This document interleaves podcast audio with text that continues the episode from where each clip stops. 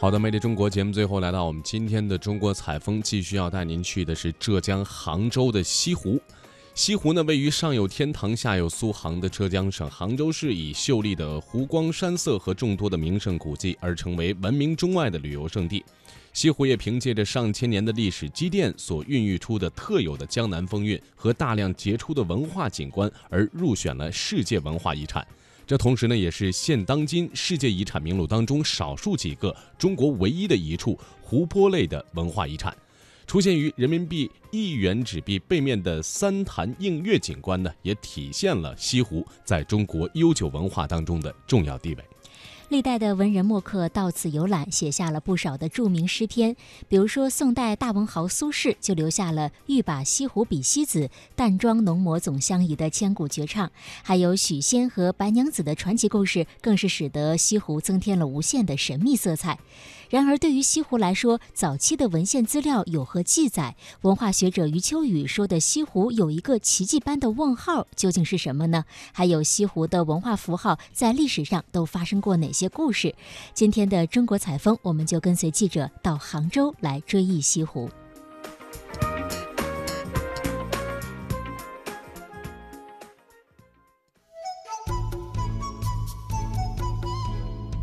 西湖。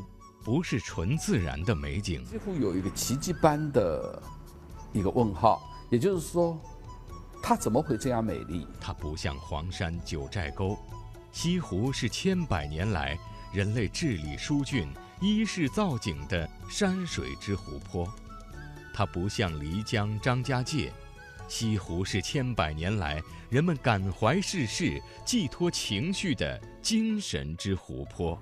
它为什么变成奇迹呢？就是，它不是天造地设的美景。西湖是沧海桑田，从海水侵蚀的泻湖，到可灌溉之湖、鱼虾之湖、饮用之湖，直至审美之湖。魅力中国，追忆西湖。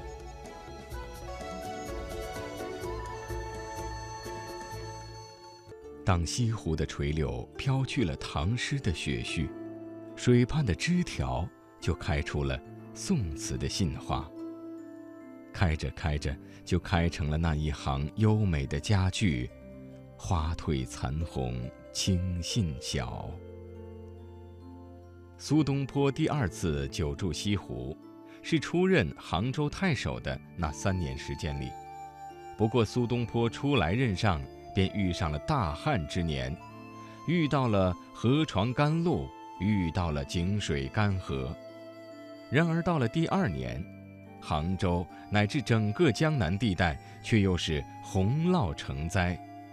于是，一项郡治运河、郡治六井、郡治西湖的水利工程，便在这位诗人太守的任内铺开了浩大的场面。二十万众民工的汗水，从骄阳似火的盛夏，一直洒到了阴霾凛冽的寒冬。据《杭州府志》记载，郡治西湖的时候，由于苏东坡的决意二为与百般筹措，工程进展尚称顺利。但剩下的唯一困扰，就是这满湖的淤泥杂草无处安置。这。恰恰又为西湖美景中十分独到的苏堤的出现，不仅安置了悬念，而且埋下了伏笔。西湖的淤泥杂草最终派上了最佳的用场。世间许多所谓的器物，最终的去向，往往如此。非是不堪为器用，都因良将未留心。文化学者余秋雨，呃，用一个比喻来说了，我说他曾经把西湖变成比成西子，变成一个美女。我说面对这个美美女已经病入膏肓的时候，他不愿意做诗人，他愿意做个真正的男人来治理她。苏东坡当时就是做了一个真正的治理美人的一个男人，治理她，治理的好不好？治理的很好，很好的标准就是他。由于他的治理，杭州已经有可能成为国都，所以南宋就把它成了国都。南宋成为国都不是自然选择的结果，当然是和军事形势有关。但在军事形势当中，我要选择它，一定是它是美丽的、繁华的，这和苏东坡的治理直接有关。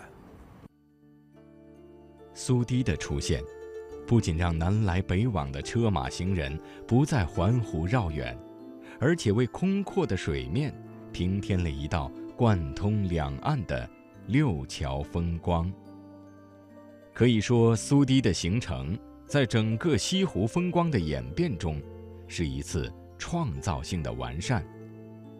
苏东坡的创造力，在无数的文化前贤中，可谓拔山扛鼎。但是，凡属于东坡创造，却又能独具新才。他创造了紫砂中的东坡低梁，创造了美食中的无上妙品，更创造了宋词中大江东去式的豪放之风。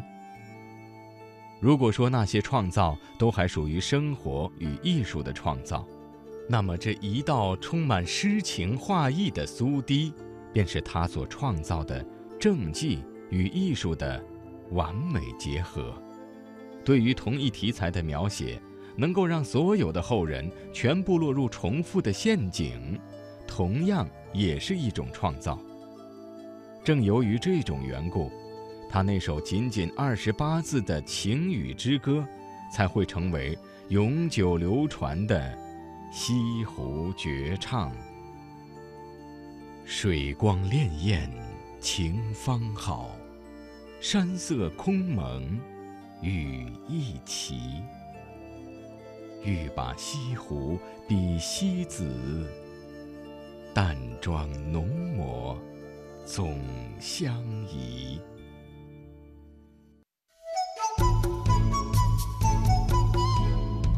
西湖不是纯自然的美景，西湖有一个奇迹般的。一个问号，也就是说，它怎么会这样美丽？它不像黄山、九寨沟，西湖是千百年来人类治理疏浚、依势造景的山水之湖泊；它不像漓江、张家界，西湖是千百年来人们感怀世事、寄托情绪的精神之湖泊。它为什么变成奇迹呢？就是，它不是天造地设的美景。西湖是沧海桑田，从海水侵蚀的泻湖，到可灌溉之湖、鱼虾之湖、饮用之湖，直至审美之湖。魅力中国，追忆西湖。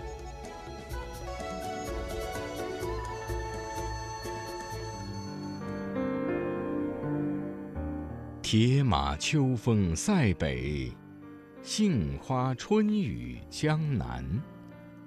这一联非常经典的词句，以鲜明的形象勾画出了东方美学中豪放与婉约的最主要的特征。而“杏花春雨”一词，本身就夹带着湿漉漉的水的意蕴。可以说，水作为世间一种十分独特的物体。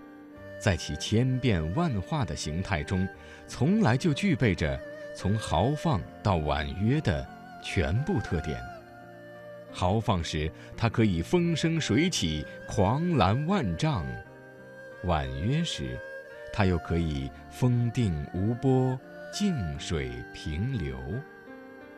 而我们的西湖之水，更多的时候，则属于后者，代表着婉约主体。呈现出温和的风貌。文化学者许江，山水观念，这个观念超越了我们一般所说的五园林，他把真山真水聚拢在一起，他把风月和丽日邀约在一起，和一城的人共度春夏秋冬。西晋末年，中原崩乱，北方的大量流民开始一路向南迁徙，这是中国历史上第一次人口大迁徙，史称永嘉丧乱。南迁的人口大约有九十万，其中就包括了一大批士族阶层，像产生过一代书圣王羲之的王氏家族，产生过山水诗人谢灵运的谢氏家族，及刘禹锡的诗句“旧时王谢堂前燕”所指的王谢二家，便是其中的代表。这种家族中的一些杰出人物，将自己的艺术灵性。与江南的青山丽水相融合，再次为江南文化的空灵秀美铺上了一层浓浓的底色。但是，当芒砀的烽烟再起，历史的旧剧又不得不再次上演。公元一一二七年，徽钦二宗被金兵俘获，眼看着金兵就要兵临城下。北宋君臣们茫茫卷起了曾经在《清明上河图》展现过的繁华旧梦，慌不择路地开始了千里流亡。自此，宋氏南迁的长长队伍，便沿着历史的纪年，走过了北宋与南宋的分野。文化学者田涛，举朝南迁。举国都南迁，把政这样的一个南迁，我们从表面上看来，他把政治中心从黄河流域、黄河之滨的河南省的开封，一下子迁到哪儿去了呢？迁到了今天钱塘江畔上的临安。临安这个词汇，顾名思义，临安临安者，临时安顿一下而已。实际上，他可能心里所想的还是有朝一日要光复当时的大宋江山，即所谓的“王师北定，中原之日”。遗憾的是，他这种期盼始终没有得到实现。不过，当政治中心开始从北方黄河流域南迁之后，和政治中心一起跨过长江的。却有当时源自于黄河流域的各种文明。对艺术的迷醉以致痴心不改，赵宋天子们实在是历史上的典型。宋氏南迁之后，恢复了设置皇家画院的传统，一些供职于画院的画家们也一改北宋时期的画家所擅长描写的北地山水的面目。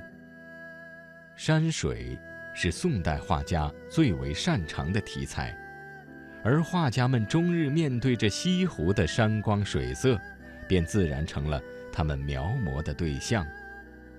按照北宋的传统，画家笔下的山水都要有一个富有诗意的题名，而这些题名通常又要求文字简洁、一语中的，并让人过目不忘。因此，在马远等人的画卷上，便出现了“南屏晚钟”“雷锋夕照”“双峰插云”与“苏堤春晓”这样的排列整齐的点题之句，这便是西湖十景的由来。